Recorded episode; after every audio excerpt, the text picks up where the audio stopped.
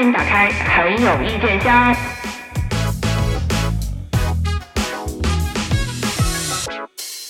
我很有意见呀。你对这个都有意见吗？我不得不说，《喜剧大赛二》这个过山车俯冲了贼厉害呀，太浪费我感情了，因为我对他期待很高，你知道吗？我就认真的想了一下一个文本，就是想要推一下这个节目。结果我看完三期之后，你知道一个吐槽号精心准备一个推荐的文本有多么的伤脑筋吗？然后他三期之后给我来，不会干这个事儿就 就把我又给推翻了，这一个回马枪杀的我又。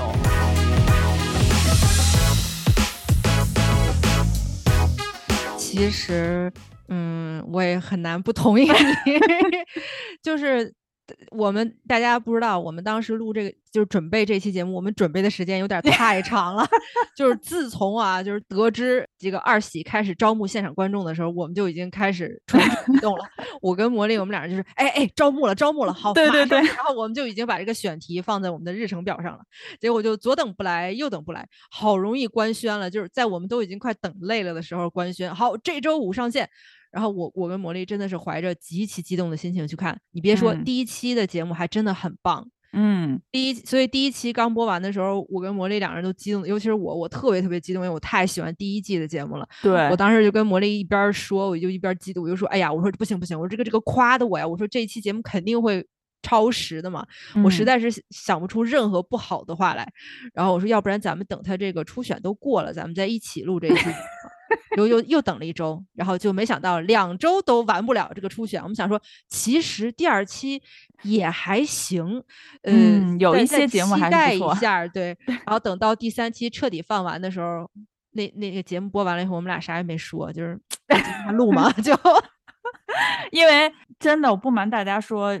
这个这个节目夸一年一度喜剧大赛，尤其是第一季又那么精彩嘛。对，夸你得夸出新颖的角度吧。我们俩琢磨了好久怎么夸他。对，那个本子也写出来。光夸的那个，我那个我那个小本本上那个要点呀，就密密麻麻、密密麻麻一页儿。对，结果等到第二期播完了之后，我就说要不要上啊？然后小书童就说：“我怎么有一种不祥的预感？要不要等等第三期？”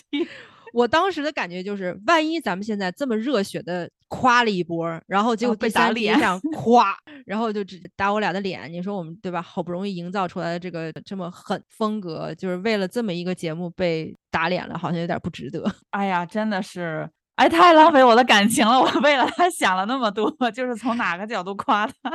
我不得不说啊，就是这一季，我我跟魔力可能在这一期节目里边，我们两个会代表两种挺鲜明的态度。我是真的，因为我大家也知道我是影视行业的嘛，我对于像搞戏剧的呀、搞那个话剧的呀，像这些都是大家都是一家的嘛，我对于这样子的演员就有一种 天然的这种心疼。你像之前我看那个就是《戏剧新生活》的时候，我也有这种感觉。我看这些人，我就哎呀真好，我哪个我都不舍得骂。嗯。这里边有一些节目，我也是，我真的是不舍得骂，但是那种你是真不给我长脸的，咬着牙的 夸一下。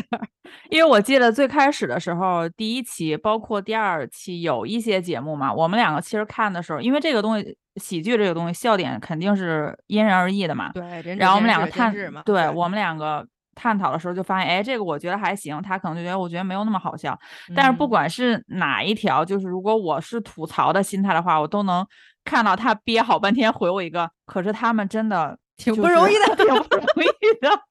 到到后面的第三期这种就属于再吐槽就不说话了，你知道吗？那边就感觉不容易，可能。也也不能完全代表掩盖了，对对对，就是，哎呀，我也真的就是，虽然我跟这些演员一点关系都没有啊，但是就是看你那么吐槽他们时候，我有一种，都自家孩子，对，别呀，别说这么难听，因为我可能代表的真的就是就是我们外行的普罗大众的观众，我看这种喜剧节目，我首先就是想笑嘛。嗯，那他第一季首先带给我是非常非常大的惊喜，我就不知道是我第一季因为没有，就是他来的太突如其来了，扑面而来的喜剧感，我就觉得还挺有意思的。这第二季是因为有期待了吗？应该有，应该有。我现我现在就是所有听众朋友们，这一期里边我的所有声音，我的所有观点，全是带着滤镜来的。我我承认我是偏有偏见的啊，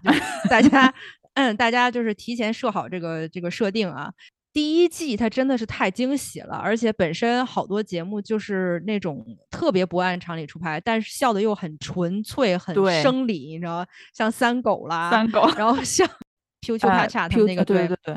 哎，我好喜欢刘胜英她男朋友他们那个组合，就是没事儿就会就会唠一些那个那个戏曲传统戏曲的梗出来。哎，我真的太喜欢那个他们的一些梗了，就是像他们那些表现，给大家留下了非常深刻的印象。就属于你起点很高，你把你那个。那个标准设的特别特别的不不合实际，你知道吗？然后这一季呢，第一个是有上一季比着，然后再一个是大家好像也被洗礼了嘛，就觉得哦，我们也见识过好笑的东西有多好笑，所以再看到一个可能跟第一季八十分的作品一比，可能七十五分作品，大家就会相对失望的感觉会比较大一点。你看滤镜来了吧？七十五分，你给的也太高了啊！七十五分已经我已经很很很忍着打了。我看第三期的时候，看到一半睡着了，都我都受不了了。我我不得不说，这一季即使是第一期，因为因为等了太久嘛，等了一年嘛，加上之前我们说脱口秀大会没有达到我们预期的那种搞笑的程度嘛，就一直想等一个这种喜剧类的，就能让我。忘乎所以，什么都不用想的这种哈哈大笑，然后我再去回想它，就第一季很多作品，就是你再回想它，你再回看它，你就觉得能翻出不同的意思，还能笑嘛。然后我看第一期的，对我看第一期的时候，嗯，老实讲，我还是因为等了时间挺长的嘛，那些作品出来，我还是都可以，就是大部分吧，有。几个主要那几个我都是可以放声大笑的，但是我看完第二期之后，我再回想第一期，我就觉得整个这个这一季目前为止这三场演出给我的印象，就如果我回想的话，除了那个刘波儿、刘海儿、刘波儿、刘八，那就那这样，那这样你你你说一下你的前三名吧，就目前为止这些晋级的作品里边，你觉得最好笑的前三名？我第一名我应该是给胖达人吧，就是土豆和吕岩。可以，嗯，第二名我给少爷与我，刘波儿。第三主要是我跟你说他这个吧，我不得不说他这个其实也是挺老套的一些梗，可是他出现了一个让我就是这一季三期出现第一个让我有记忆点的句子，就有这么一句话我记住了，嗯，然后第三我还真是排不出来第三，我排练风云吗？我没有那么喜欢排练风云。一会儿我可以聊一下他，嗯，我比较，我觉得那个老师好和李豆豆两个我分不太出来，但是排练风云前期我看的也是哈哈大笑，但是后期就是整个这一三期这一季目前为止给我的感觉，排练风云的后期就很好的诠释了吵，太闹腾了。我我同意，但是我第一名会给少爷和我，然后我第二名会给胖大人。胖大人，但是他们两个在我这儿就是不相上下，但是一 对比吧，我就觉得少爷和我里边，我为什么会就是勉勉强让胖大人屈居第二呢？就是少爷和我里边的新仔真的 太逗了，就是作为那个就是就是那个龙傲天啊，就是本身他的角色是很显性的嘛，就是好多就是。尴尬的呀，或者说搞笑的梗，其实在他身上的，包括那个最著名的两个那个名名场面，什么刘波、刘海、刘八 碰了我的逆鳞，然后逆鳞，然后 这些都是其实都是他的台词。但是与他相比，那个新仔的那种，就是你知道那个窝囊的劲儿，他其实才衬托出了那个龙傲天的。荒唐和夸张，对，所以我是我是想把这个，而且新仔他也不是一个演员，他其实是以编剧擅长的嘛，对然后他的那种他的那种慢半拍，他那种就是往后，就像当时表演的时候，其中有个演员啊，好像是那个就是松松天硕在说，嗯，说那个新仔他是往回撤劲儿，就是他那个就有点像音乐里边那个反拍那个劲儿，所以就挺妙的。作为一个素人，他也也不算纯素人吧，就作为一个没有受过。科班训练的这么一个人，他能达到这样的表演效果，这是我我想给他们第一名的那个理由。但是真的，说实话，你让我就重复看啊，就是啥事不干，就是傻呵呵的不带脑子重复看，我就真爱看 胖达人。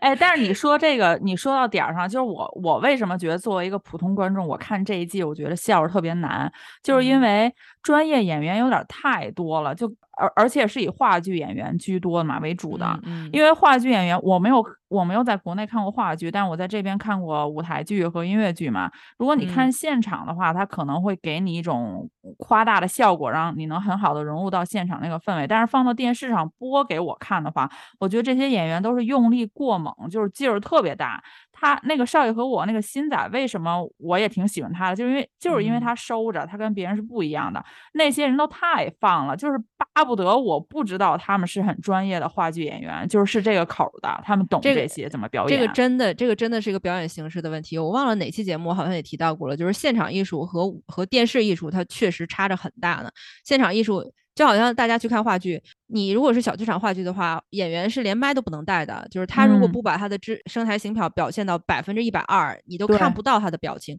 所以他的很多发音也好，很多肢体动作也好，都是就是都是让电视观众看起来感觉呃，就是怎么这么夸张，就是你可不可以收一收？其实这个表现吧，是对于他们来说，我现在就用，然后滤镜上来了，这有点不公平呢。就是他们，他们是演给现场看的呀，所以他们是在用现场的方式在表演，但是他们的结果呢，又被做成了节目放在网上放放给电视前的观众看，所以就是这种用力过猛的感受，稍稍有点嗯难为我们演员们了。哎，但是我我觉得第一季你看那个大禹治水，他们两个人都不是科班出身嘛，就是那个孙天宇和那个大锁，他俩都是学的就是八竿子打。哎，孙天宇怎么不是科班出身？孙天宇是那个音乐剧出身的，他不是搞策，就是他本身不是学策划的嘛，他是音乐剧出身的，他现在还在演音乐剧。但是就他们那个就那种素人的感觉，我不是说用，因为他们就是综艺出身，他们就是综艺咖嘛，所以，他演出来的东西作为一个电视节目，作为一个网络节目，你就不觉得突兀。没错，没错。但是我相信，如果你要是在现场的话，可能会就感感受会比较好一些。可是我觉得这一季那在现场，我可能会觉得更吵吧，因为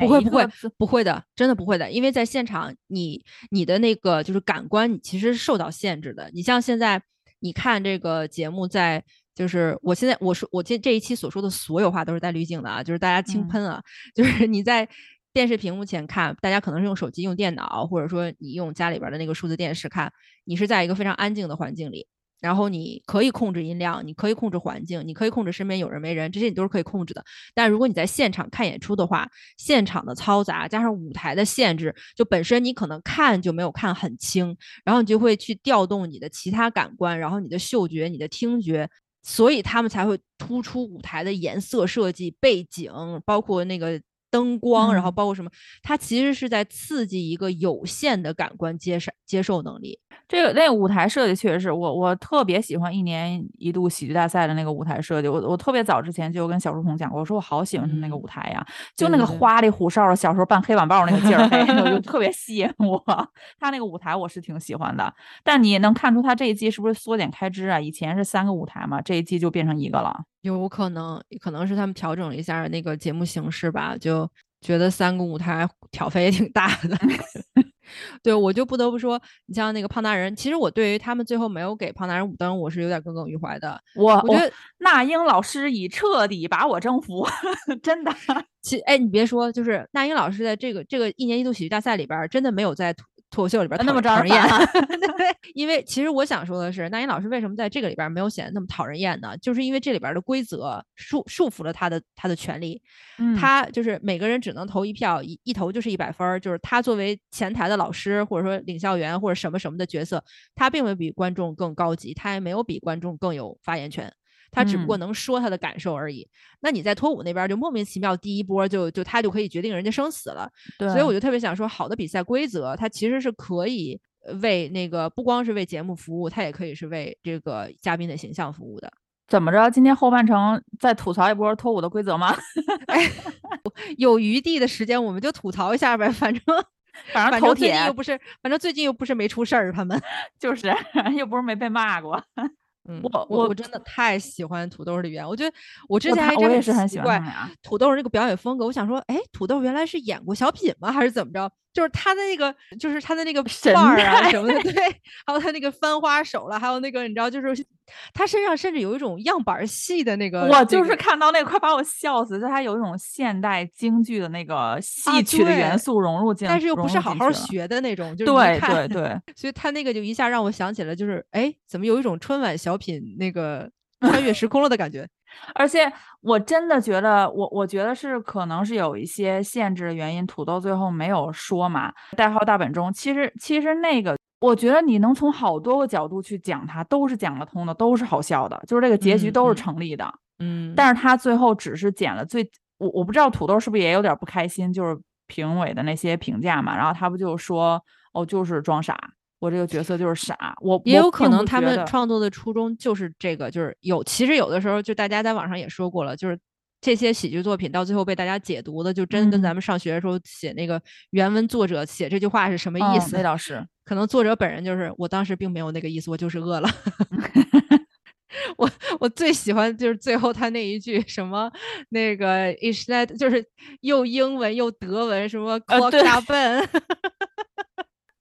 还有那个呃，我我觉得就是被解读比较多，就是他说吕岩的那句嘛，就是呃，诺曼底也也诺曼也已经失守了，对，哪都远东也失守了，你 这会儿说你是同盟军了，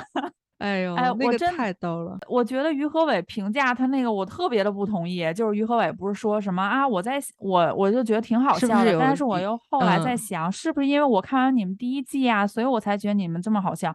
我觉得你好笑，首先好笑就是好笑。如果你还要倒往回倒着想的话，可能他们也有，我不知道这个。其实于和伟那句话说的，我觉得有点不太自然。我担心会不会就是后边有人提醒他说，可能不能给胖大人直接晋级啊，或者是就是说导演组这边有一些旨意啊什么的。因为他那句话说的，我觉得特别不符合于和伟一直一贯以来的那个表现风格。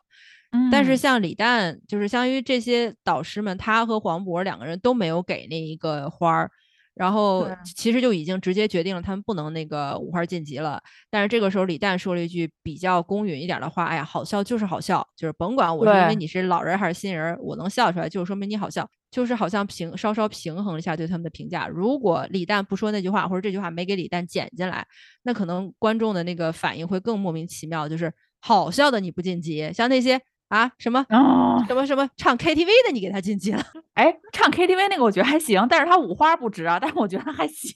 可是我觉得这一季好多五花，我都是觉得莫名其妙，怎么就给五花了？你想到上一季有点不值钱，对对对，上一季那么的费劲，很多我们觉得拿到这一季这是百分之百晋级的作品，可是在上一季里面就是死活不给五颗花，然后就不让人家晋级，然后精彩的。作品有那么多，最后就除了复活以外，正常晋级的只有那十二，只让十二个队伍晋级嘛。嗯，这一季就是说实话，真的是一直拔拔拔拔拔，想挑出来几个好的，最后他招十六个晋级，然后后来又复活了两个嘛，就一共有十八个，就相当于将近一半的都可以晋级进去啊。而且那个晋级进去，哎，最搞笑的是那个之前不是我一直吐槽脱舞那个剪辑嘛。然后我我当时夸的时候有一点啊，我写了一年一度喜剧大赛，为什么就可以好好的剪辑呢？结果我发现，哎，晋级作品他不给你放正片里，你还得去纯享再看一遍。然后特别无聊的被淘汰的节目放正片里，不是他应该是就是分数不是很高，或者说那个没有特别精彩的，他是不是就就没给放到正片里了？有一些被淘汰的，我觉得都比他五花晋级的那个。要强一点，就虽然说整体都不是特别的理想，说实话，我我我觉得你现在让我闭眼去回想，我真的只能想到 刘波、刘海、刘八，其他那些精彩的片段我都没有什么印象。而且你发现没有，那个刘波，就是如果你真的不是那个东北，就是东北人，或者说你具备特定口音的人，这个刘波可难说呢。对，而且我龙傲天要誓死守卫刘波。其实你看，就是他他这个剧情，我记得是在第一季的时候，他们演那个小红帽改编剧本的时候，他们不也搞了一版什么我狼傲天，就是那个孙天宇他们那组，嗯，当时也玩过类似的梗嘛。我觉得第二季还有一点就是，我看的时候不搞笑，就是好多梗我觉得好老啊。不然就是网络上已经流传有一段时间的，不然就是那个上一季其实已经玩过的梗了，然后他们还在还在用。哎，就就比如说第嗯三期那个什么什么小学生作文有画面了，我觉得挺可爱。还是可爱，但是后来我想，这这都是揉了一些网网络梗，对对对，确实是，就是这些梗没有没有一个让你感觉说哟是原创哦，好像都是网络上看到梗。但我最喜欢那个我托你怎么啊怎么着，不对对对别别别穿上穿上，他那个写法儿就是很像相声。你在干嘛？我在扫雷，扫雪，扫雪。就是那个命散，对，命命命，那个挺逗。那个其实表演的成分就是表演要抬起来，那个编剧很大一部分。我看第我看完第三期之后，就是有一点郁闷，我又去翻看了第一季的第三期，发现 哇，真的差好大呀！我第一季，我我这一年来啊，就是不断的在重温第一季。第一 季对，但是这三场下来之后，我我真的除了那两个胖达人和那个少爷与我，我其他我都没有什么想看第二遍的冲动了。就是你说有一些搞搞笑的，可能看第一遍的时候也挺有意思，但是再看就不觉得嗯，嗯那么好笑了。但是我挺想说其中几个节目，像就比如说有两个节目，我我觉得作为一个比较科班儿的，一个是我特别喜欢的，一个是我觉得还一般的，就是那个《排练风云》，我特别喜欢。但是我嗯感觉我特别喜欢，一方面是我觉得它那个结构特别的紧凑，而且嗯就是那种。就是特话剧的好笑，你知道吗？就是很、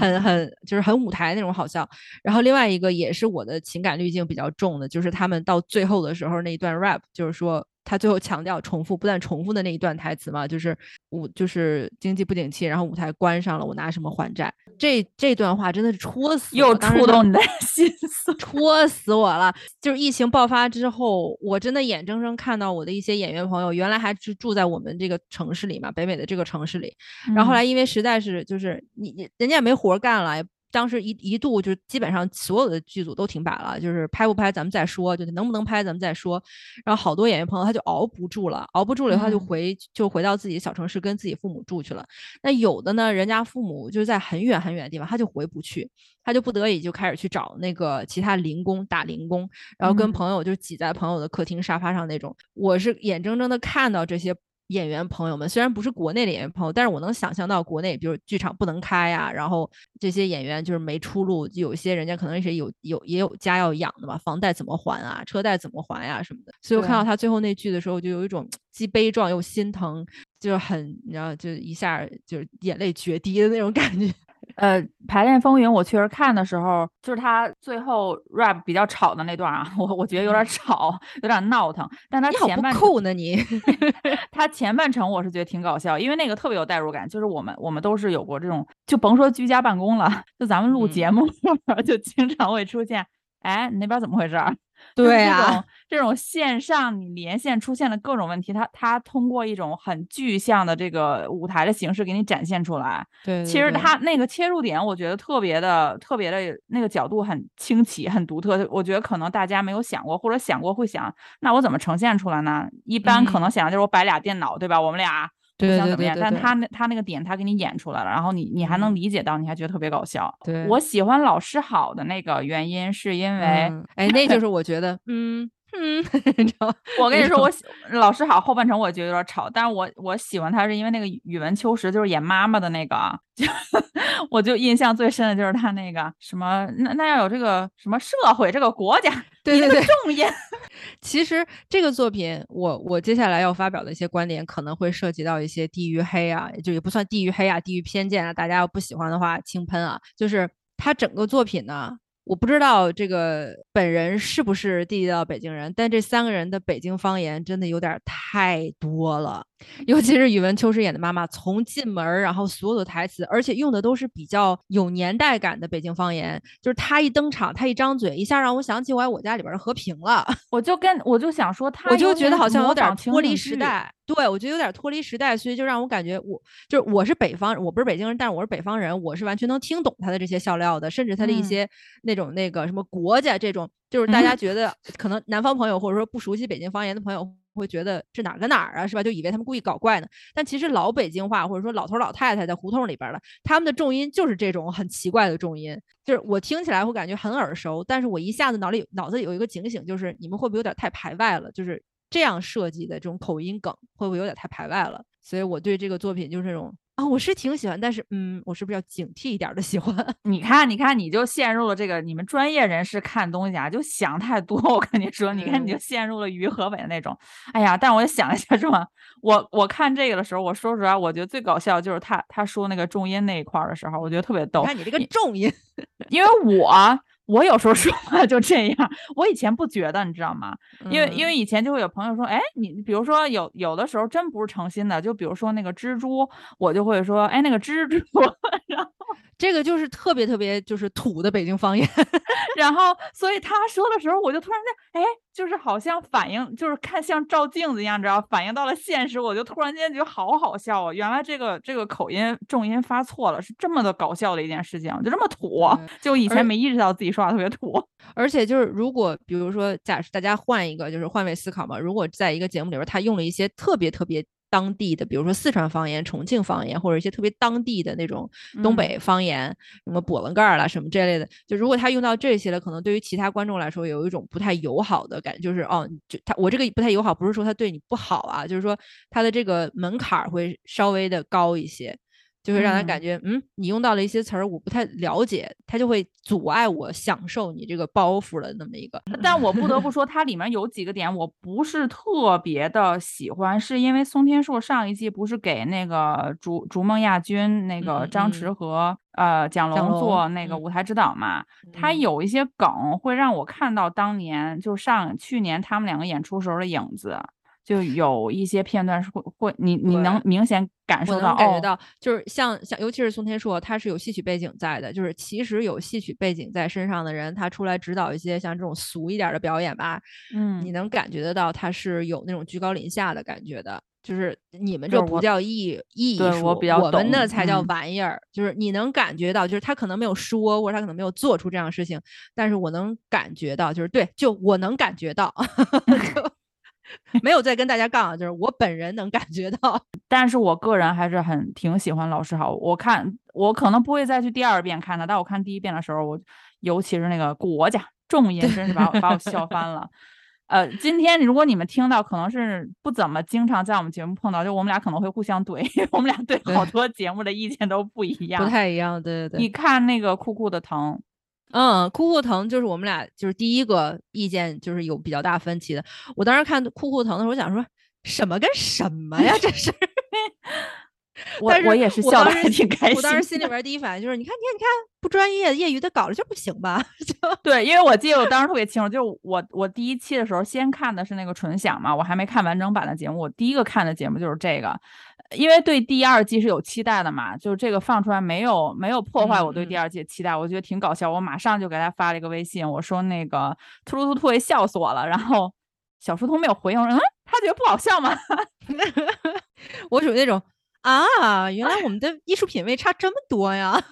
我跟你说，突突突突为我我的观感和那个蒋诗萌是一样的，他们俩就是台词不清楚，特别是那个呼呼的疼。就是确实是有有很多段我听的时候我没太听清他在讲什么，但是反观尤其是后来出现了一对儿一对儿一对儿一对儿的专业选手，突然间我觉得他俩好珍贵啊。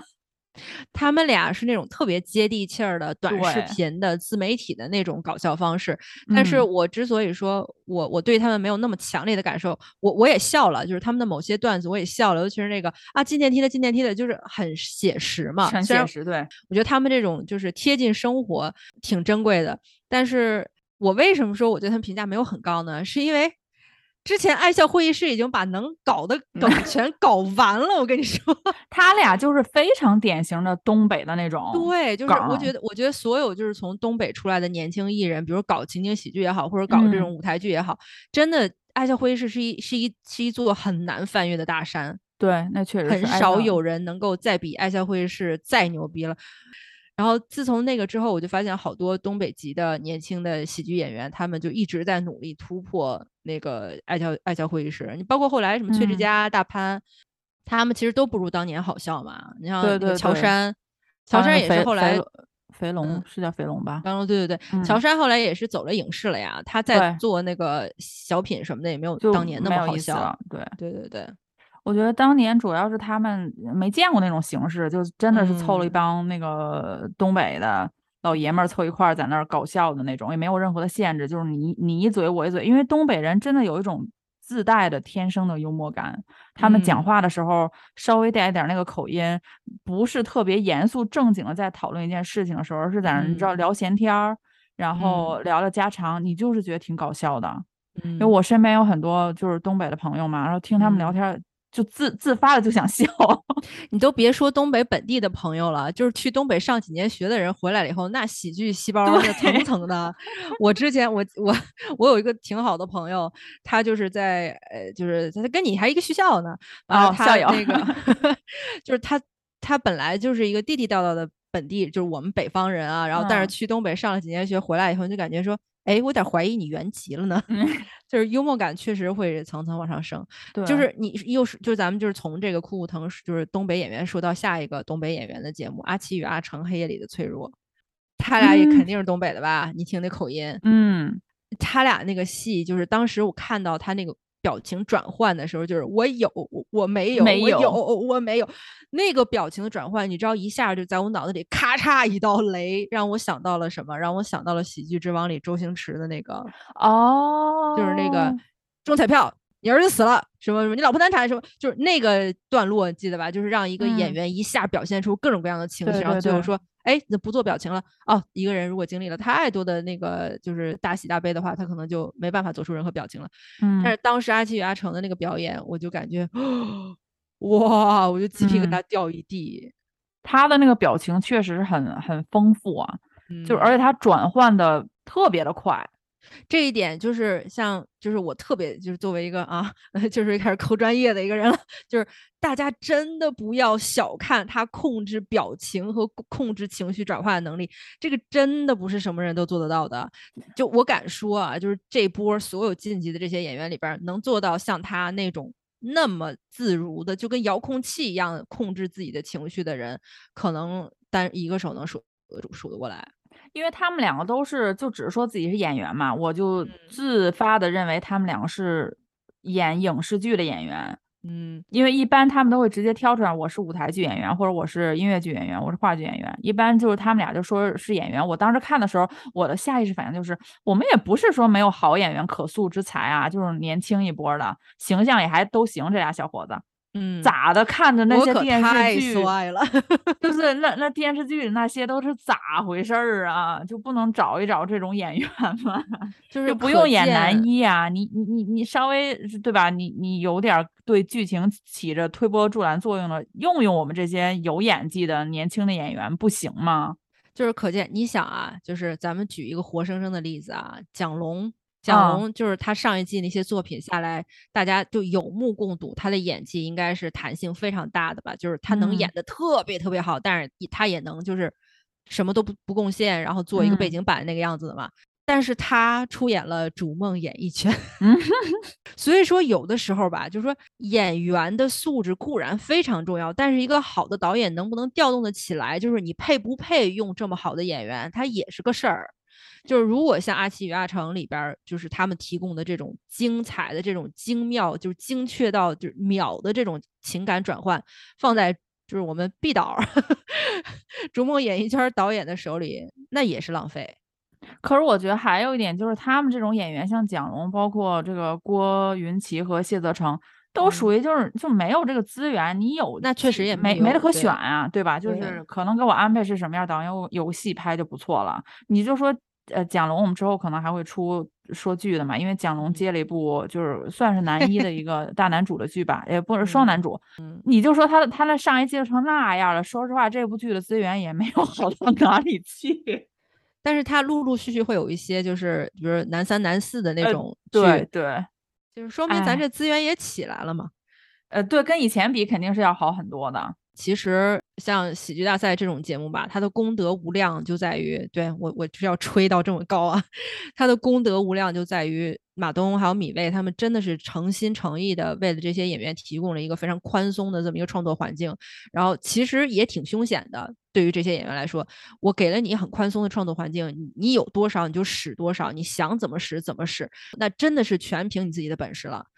你的这些表现，在一些影视剧导演看来就是哎呀太夸张，或者但是在另外一些影视剧演导演或者在一些舞台剧导演眼里看起来就说哟可造之才。所以这个舞台给这些演员提供了一个完全展示自己创造力、想象力和这个应变能力的这么一个机会，真的是功德无量的一个一个事儿。你看，你说这个，我我就又有稍微有不同的观点啊。就是在第一季的时候，很多包括你喜欢的那个，就是铁男他们那支队伍嘛，就那个 P 卡查，里面很多真的就是像像马东说过，就是他们在奇葩说演一些小边边角角那种，你知道，呃，提提供话题那种小小小品啊之类的，就是。在第一季的时候，有很就是演员不是占主体的嘛，有一些可能专门就是搞喜剧，他真的是有这个梦想，他就是喜欢喜剧这个东西。但到这一这一季，就是看到很多演员来，就给我一种有一点，当然像你说，他们确实在这个疫情期间也挺不容易的啊，就给我一种功利感特别强，就是好想看到第一季火了之后，好想借着这个火。嗯，但是我感觉像这些演员，就是哪怕他在线下已经有一定的积累了，比如说《排练风云》那几个都是十几年的话剧演员了，但是这些演员他们在生活中该苦还是苦啊。我知道他很苦，但是我就我就想说，就是那个感觉是以前是一群真的是专注于搞搞喜剧的，是有一半儿吧，一半儿一半儿。然后这一这一季就给我的感觉就是没有什么专门是。热爱喜剧的，还是大部分都是想借这个平台寻找一些机会。但我觉得就是你一家之言，看看滤镜又来了吧？因为我真的觉得这些演员就是有太不容易，太不容易了。我觉得他们就是，我觉得他们是有能力做好喜剧的。嗯，然后甭管他们是做话剧出身的，还是做默剧出身的，还是偶剧出身的，嗯，就是。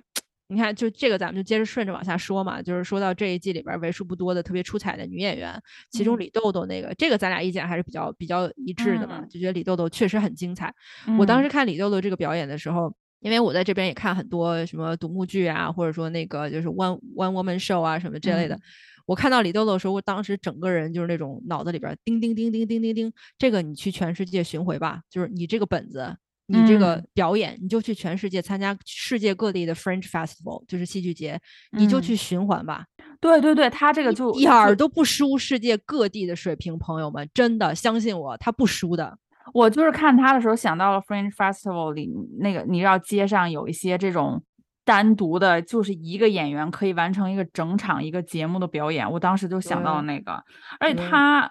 呃，这个我是觉得真不容易，就是一个人演下来，我我真的觉得挺不容易，就就没有人给你搭。有有一些人可能会说他怎么表现这么夸张或者是什么，但是我的想法就是他需要把他这个冲突夸张到非常厉害，才能立住他一个人演，给你讲完这个故事的这整个的这个人设也好，这个设定，因为他不夸张的话，你就会觉得。这人干嘛呢？对对对，就会就是他，他如果不那么夸张的话，他就失去了他在舞台上的这个合理性了。就对对，嗯，而且他里边就是那种我可太不 fine 了 那句，我我最喜欢是那句，没有什么事情的时候学英语。准没错，还有他那个，他就叽里呱啦说了一堆那个金融的乱七八糟词儿的时候，他现在如果一个一进来，他就会明白我说都是胡说八道。就他的节奏真的太棒了，而且对我我觉得李豆豆的那个剧本是唯一一个我一句话都不想改的。嗯，你像就是这里边所有那些演的演员的剧本，我在看的时候就都会，你知道，就那种戴上我制片人的眼睛，就是叮一下，这句话可以删掉，这句话可以改一下，甚至包括就是我我比较就是吹毛求疵的一点，就是大本钟那个，嗯，他最后一句说，呃，诺曼底失守了，什么那个远东失守了，然后什么什么，你你是同盟军了。按理说，剧本里边排比的这个规律、语言规律，这三，你你怎么能两句话就一一共三句话？你怎么两句话都用失手了呢？动词怎么能重复呢？嗯。然后当时 看到那时候，我想说，哎，不不不，咱们就是看个综艺节目，不要这么认真。然后甚至包括那个，就是老师好那一句里边，他不是说他先说了一句你你那个重音，然后后边那个。爆梗是爆在了，应该是社会和国家。你瞅你那个重音，其实他前边那个你那个重音如果去掉的话，这句话的那个爆梗的效果会更好，就是爆对，他后面又又又重复了一下，对吧？对吧？所以就是所有这些演员的剧本，其实大家看看吧，多多少少都有一些有一些话可以值得推敲的。但是李豆豆的剧本，我是一句话都不想删，一句话不想剪的。对，因为他那个加一句。废话，或者是少一句重要的话，都无法构成他那个完整的那个故事，就是恰到好处。就包括他，呃，就是说我是一个知识女性，我是一个有工作的那个独立女性，然后就开始说什么半中文半英文。对，其实那那那话你多加一句，你就觉得嗯矫情，嗯嗯，然后少说一句，节奏又不到那儿，他又无法在那几步之内坐到那个电脑面前。对，就他那个句子的安排恰到好处，而且多说一句你就会觉得怎么又是也夹杂英文呢？就是没什么没什么可笑的点了。但他到最后就是没得可说，说一个 everything，然后就结束了，对，特别特别恰到好处。你像李豆豆这个他。全世界就是 Fringe Festival 戏剧节巡演，唯一的障碍就是语言嘛。嗯，你去其他讲英语的，讲就是去欧洲国家，去北美也好，可能你的市场就没有那么广泛。但是单从表演的质量来看，它真的是世界水平，它可以全世界巡演，是 可以去场内卖票的那种。而且李豆豆 还参与了少爷与我，我还想说演了个丫鬟，可是可是按他说的做，好嘞，那个小样吧，那个那那个就。点也挺点睛之笔的，其实只出来那么两秒钟嘛，就一句台词。我当时看他出来出来演丫鬟，我想说，哎，太好了，太好了，他肯定身上有戏。